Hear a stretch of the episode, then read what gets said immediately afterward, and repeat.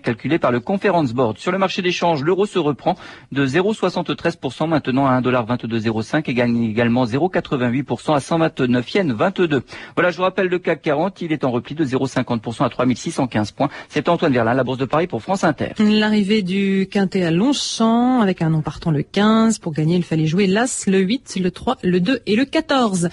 Vous écoutez France Inter, il est 14h03, c'est l'heure de 2000 ans d'histoire. Patrice Gélinet, bonjour. Bonjour Claire et bonjour à tous. Aujourd'hui, deux siècles d'une histoire qui nous concerne tous, la réduction du temps de travail.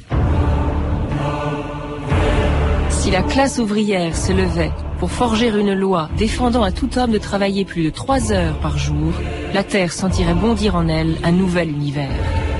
Paul Lafargue, Le droit à la paresse, 1881.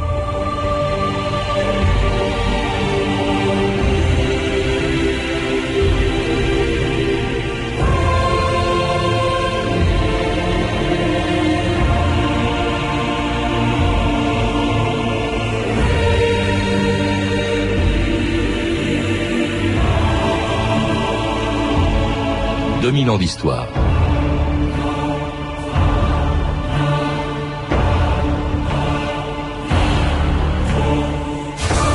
Depuis près de deux siècles, la réduction du travail quotidien, hebdomadaire ou annuel, est au cœur de toutes les revendications syndicales. C'est même pour obtenir la journée de 8 heures que les ouvriers américains ont organisé en 1886 le premier 1er mai de l'histoire. Depuis cette époque, la durée du travail n'a jamais cessé de baisser et en 1931, l'économiste britannique John Maynard Keynes prédisait même qu'en 2030, on ne travaillerait plus que 15 heures par semaine.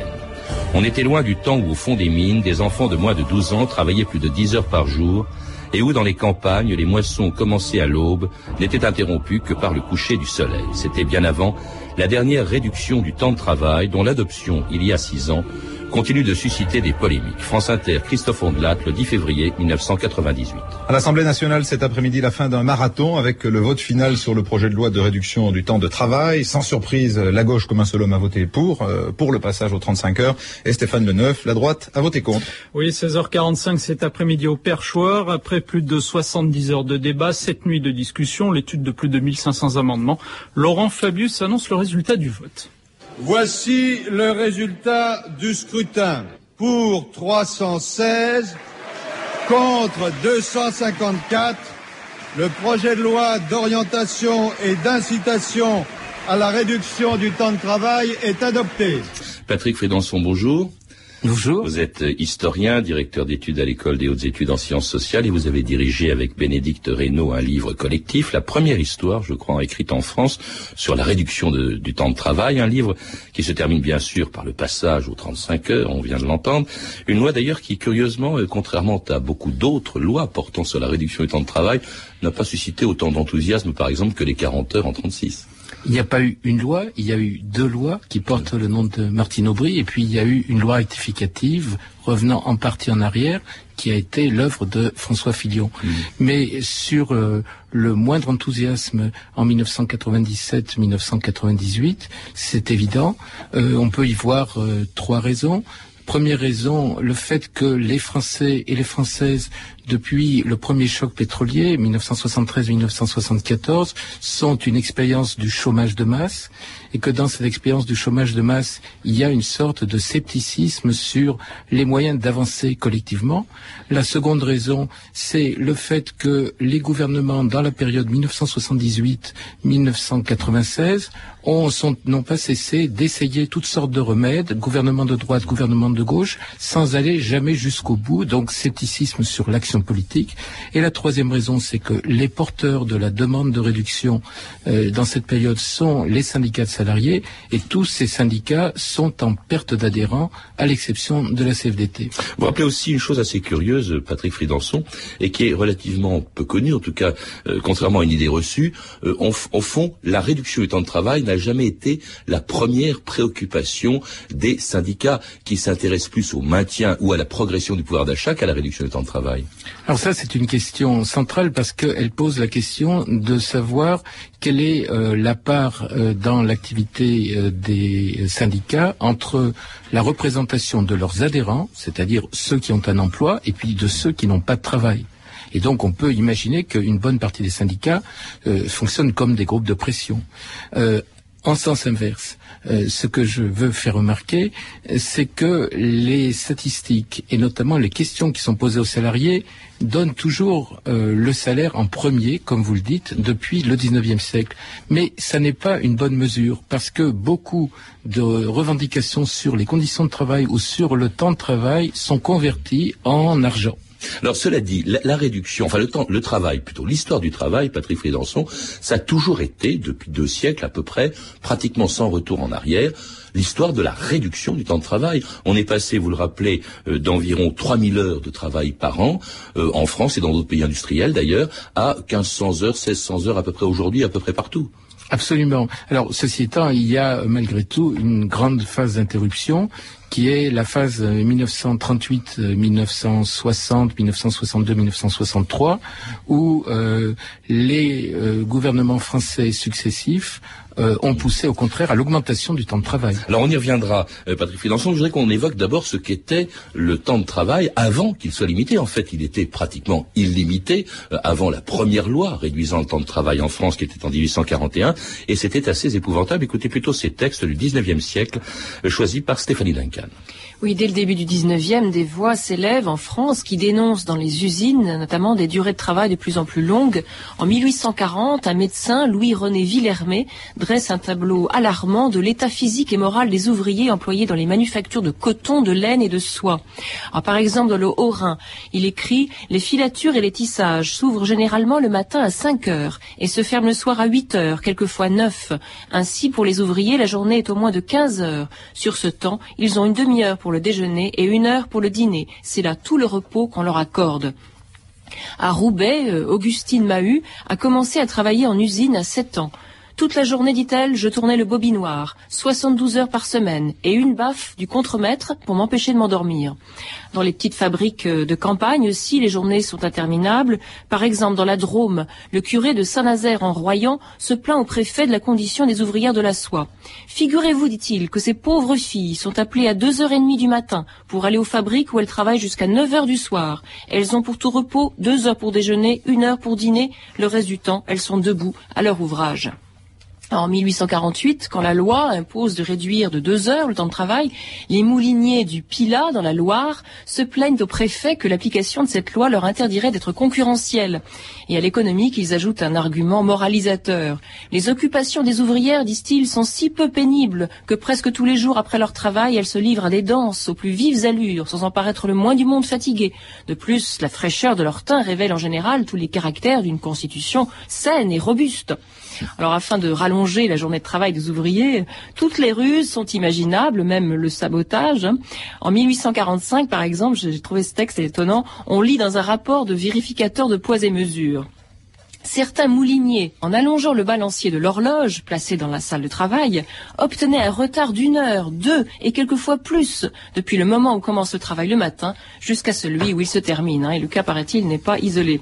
Alors, dès le 19e siècle, donc des voix s'élèvent, hein, effrayées par le travail moderne, des voix catholiques comme celle du comte de Montalembert, inquiet du non-respect du repos du dimanche. Ce bienfait si précieux, dit-il, sanctionné par la religion et l'expérience de 60 siècles, ce bienfait est aujourd'hui méconnu en France Comme il n'a jamais été. Et des voix révolutionnaires aussi, bien sûr. Dans les usines, écrivent Marx et Engels, les multitudes ouvrières sont organisées militairement. Tous les jours, à toute heure, ces simples soldats de l'industrie sont asservis à la machine. Un commentaire sur ces textes, Frédéric Frédançon, on voit qu'il y a des théoriciens socialistes, il y a des prêtres qui veulent évidemment que les ouvriers puissent aller à la messe le dimanche. Il y a aussi un, médecin très important, un Louis-René Villermé, on l'a entendu, euh, qui se préoccupe de euh, la santé, au fond, des gens qui travaillent. C'est moins un, problème d'ailleurs de justice sociale qu'un problème de santé publique qui fait qu'on adopte dès 1841, pour des enfants de moins de 12 ans, la première réduction en France du temps de travail. Il y a euh, là-dessus toute une série d'éléments dès le début qu'on va retrouver constamment par la suite. Premier élément, c'est euh, précisément la question de la santé, et notamment de la santé ouvrière. Euh, on parle d'abord de la santé des femmes et des enfants, mais en fait, c'est l'ensemble des problèmes de santé ouvrière qui sont en cause. Et donc, dans la question du travail, l'objectif des industriels, c'est d'obtenir davantage de travail dans une compétition internationale. Et la question qui est posée en face par des médecins, comme vous l'avez dit, par des prêtres, par des hauts fonctionnaires, par des bourgeois philanthropes, ce sont les coûts de l'intensification du travail. Et ces coûts, ce sont des coûts sur la santé posés par les longues journées de travail et par les conditions de travail pendant ces longues journées de travail euh, dans les mines de charbon, dans les mines de fer, dans les usines de textile, euh, dans les petites fabriques rurales, vous l'avez dit, mais aussi dans le travail à domicile. Et par rapport à ce qui existait auparavant sous l'Ancien Régime, c'est-à-dire un nombre incalculable de fêtes qui étaient liées à l'omniprésence de la religion catholique, le recul de la religion, c'est le recul des fêtes, et donc le fait que la journée de travail est de plus en plus intense et de moins en moins poreuse. Et qu'on commence donc à la réduire. Je rappelle 1841, loi pour les enfants de moins de 12 ans, qu'il est interdit de faire travailler plus de 8 heures. En 1848, pour tout le monde, les 12 heures. Et puis en 1900, euh, ce sera 10 heures euh, par jour. Euh, d'ailleurs, lois qui sont peu respectées, faute d'inspecteurs du travail. Il n'y en a pas assez pour pouvoir vérifier que c'est respecté. le problème, c'est euh, le droit de propriété, reconnu par la Déclaration des droits de l'homme de 1789. Et euh, comment ces lois peuvent-elles être appliquées si on n'a pas quelqu'un qui ait le droit d'entrer euh, à l'intérieur de l'usine mmh. ou à l'intérieur du domicile? Et c'est pour ça que le texte que, qui vient d'être lu évoque les vérificateurs des poids et mesures, parce que c'est les seuls qui ont le droit d'entrer au début. Évidemment, ils sont très incapables de contrôler. Et il va falloir que l'inspection du travail soit mise en place pour les enfants, ensuite se développe à partir de 1892, puis qu'on commence vraiment à voir ces lois appliquées. Mais c'est vrai que l'histoire de la France, ça a été pendant des années et des années des lois jamais appliquées. Alors il y a aussi, alors on, parle là, on a parlé jusqu'à présent simplement de la durée quotidienne du travail, hein, euh, 12 euh, heures, puis 10 heures en, en 1900, et puis alors euh, il y a euh, à un moment donné aussi, on s'intéresse quand même aussi au travail hebdomadaire et au sacro-saint dimanche. Alors, vous rappelez, euh, Patrick Frédançon, que en 1814, euh, on décrète que le dimanche sera euh, un jour de congé. on revient là-dessus. La Troisième République renonce au dimanche en 1880, si bien que jusqu'en 1906, eh bien, on travaille même le dimanche jusqu'à une loi donc qui fait du dimanche en 1906 un jour non travaillé. cela dit, certains patrons ne s'y résignent pas encore. Êtes prévenus que les grands magasins de nouveautés aux 100 culottes sont ouverts aujourd'hui dimanche au mépris de la loi. Avant les culottes, avant les nouveautés, oh, silence camarades. Êtes-vous d'avis d'aller manifester devant la porte de ces industriels sans scrupules? Oui, oui, oui, oui, oui, oui, Très bien. Mettons-nous en marche en bon ordre derrière la fanfare syndicale. En avant On a travaillé pendant six jours entiers. On est rudement content de se payer de l'agrément. Quand on a pendant six jours entiers, on est rudement content pour faire une bonne partie de plaisir. Et c'était une chanson de 1906, l'année du repos hebdomadaire du dimanche. Hein, quand on a travaillé pendant six jours entiers, on est rudement content de se payer de l'agrément.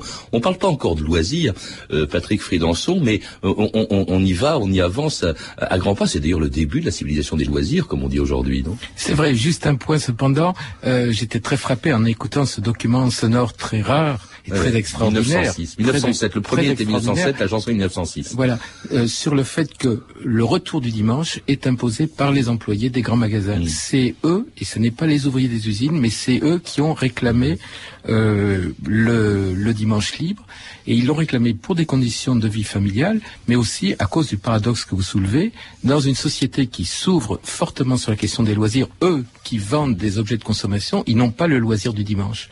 Et c'est vrai que ces loisirs, c'est la pêche, c'est le vélo, euh, ce sont les débuts du cinéma, euh, c'est la lecture, c'est le sport, et ça devient véritablement un élément du partage du temps, et la part du temps de travail dans la journée éveillée euh, ne va pas cesser de diminuer. Alors les adversaires de la réduction du temps de travail parlent plutôt de, de paresse, Patrick Frédançon. Alors il y a la, la, réduction du temps de travail continue, et puis alors en 1919, voilà qu'une loi qu'on a totalement oubliée aujourd'hui, qui est pourtant sacrément importante, est votée, c'est la loi des 8 heures. On, on, a tous entendu parler des 40 heures, on y reviendra dans quelques secondes d'ailleurs, du Front Populaire, des 40 heures par semaine, mais les 8 heures par jour, ça date de 1919, et c'est un gouvernement euh, et un parlement plutôt de droite. C'est peut-être pour ça qu'on a oublié que les 8 heures, ben, euh, c'était quand même, c'était en 1919, 17 ans avant le Front Populaire.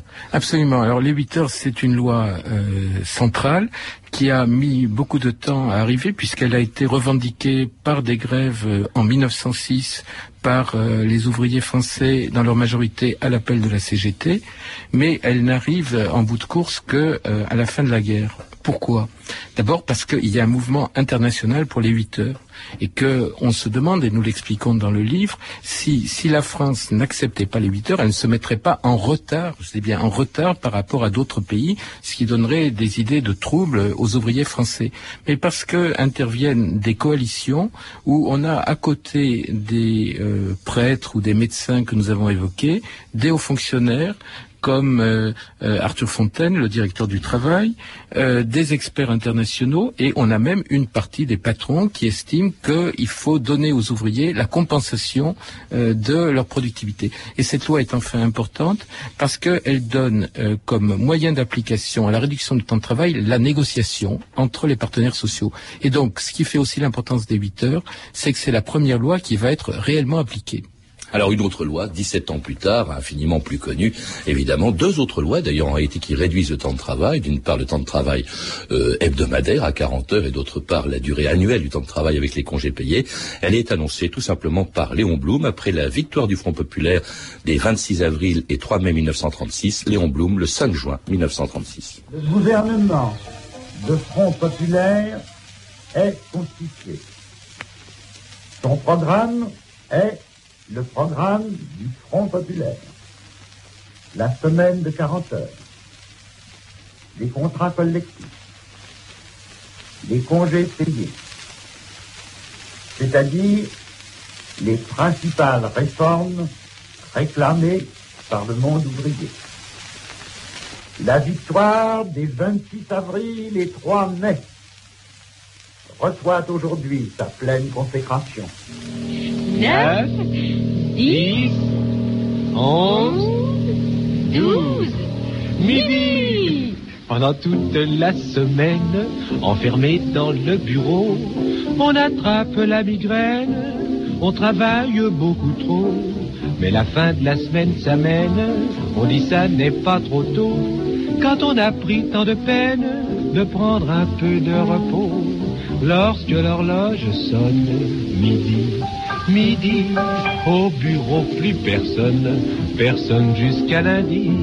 Et si l'on téléphone, bah tant pis, tant pis, le patron, la patronne, tout le monde est parti. Michel est à la pêche, Lulu chez des amis, et Robert se dépêche. d'aller retrouver Mimi. On a mis sur la porte avis, avis, Aux raseurs de toutes sortes, fermé jusqu'à lundi. Mon amoureux me guette, je vole dans ses bras. Ce sont deux jours de fête dans la petite maison là-bas. On a mis sur la porte avis, avis, aux raseurs de toutes sortes, fermé jusqu'à lundi. Vous écoutez France Inter, 2000 ans d'histoire. Aujourd'hui, la réduction du temps de travail. C'était fermé jusqu'à lundi, Jean Sablon et Mireille sur des paroles de Jean Noël, une chanson de l'époque du, du Front populaire, de la loi des 40 heures et des congés payés, qui était de deux semaines à l'époque. Euh, la plus populaire des lois, cette chanson est merveilleuse parce que, au fond, c'est le week-end qui apparaît. Je crois que là, d'ailleurs, un des problèmes de l'application des 40 heures, c'est de savoir comment on les répartirait. Et on, on a adopté, pour l'essentiel, la euh, semaine de cinq jours. C'est vrai, euh, on ne l'a néanmoins pas fait sans négociation, contrairement à ce que l'on dit, et euh, nous avons montré dans le livre que le Conseil national économique a été le lieu de confrontation pendant des mois et des mois entre les patrons, les ouvriers, les employés, pour savoir comment on allait répartir au quotidien. Mais je retiens aussi deux éléments. Euh, L'idée des 40 heures n'est pas propre à la France. Elle naît internationalement en 1931. Mais c'est la France qui est la seule, en se mettant en quelque sorte à gauche de l'Europe, euh, à l'appliquer. Et si elle l'applique, c'est parce qu'elle est entrée dans un chômage de masse.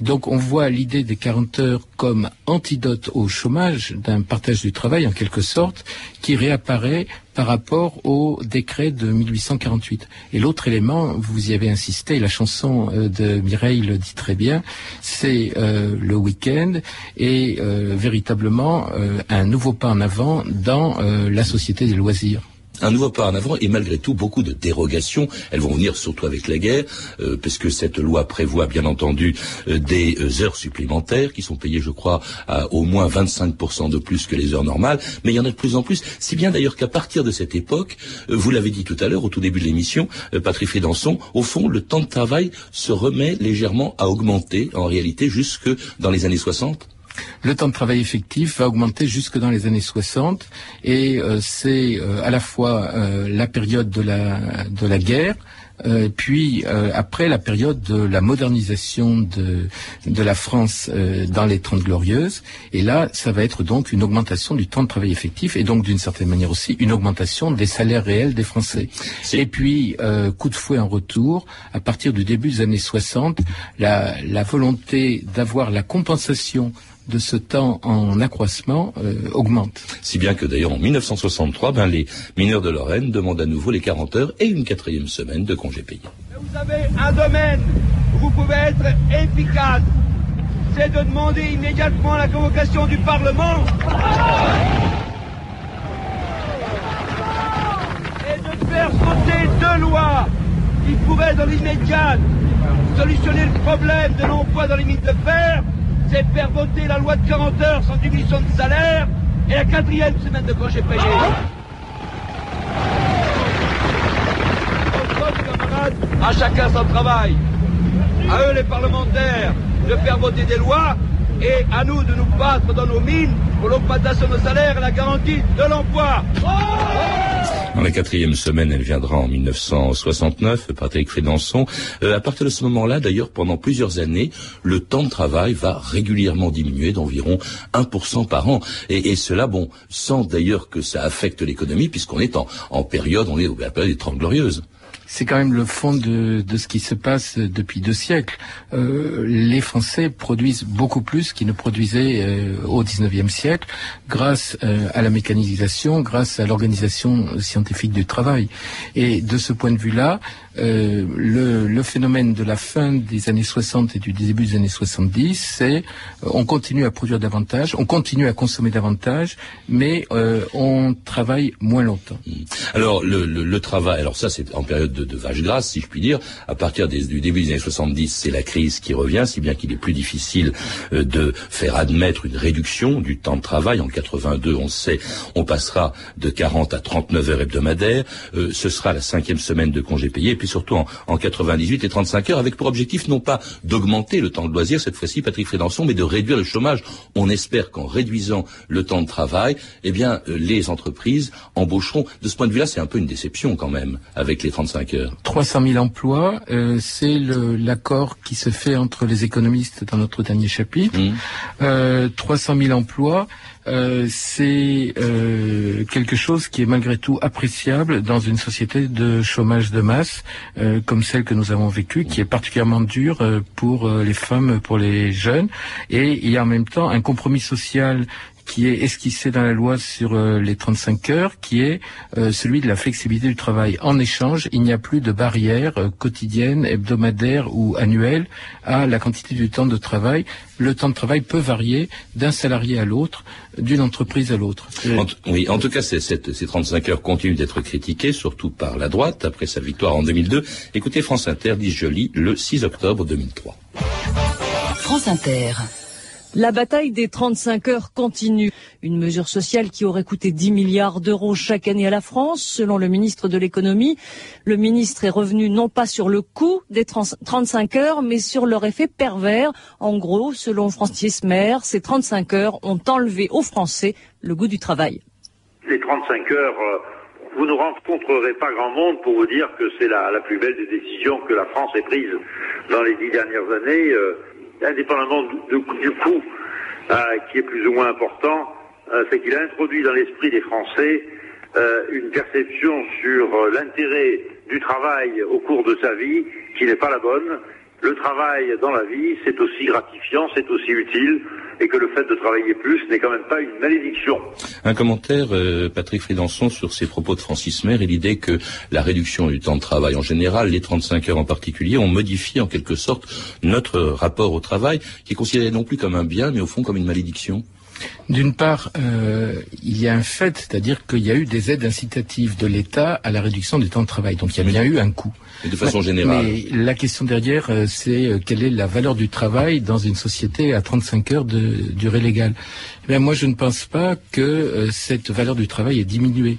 Mmh. D'une part, euh, parce que euh, l'idée que le travail est une peine ou une douleur, ça c'est dans le vocabulaire français euh, et dans le vocabulaire C'est international. dans la Genèse, hein, c'est la, c'est la création du monde. Exactement. Donc c'est le rapport à, à l'Église que nous voyons depuis le début, et que d'autre part, euh, le fait est que euh, les salariés travaillent plus, même en travaillant moins.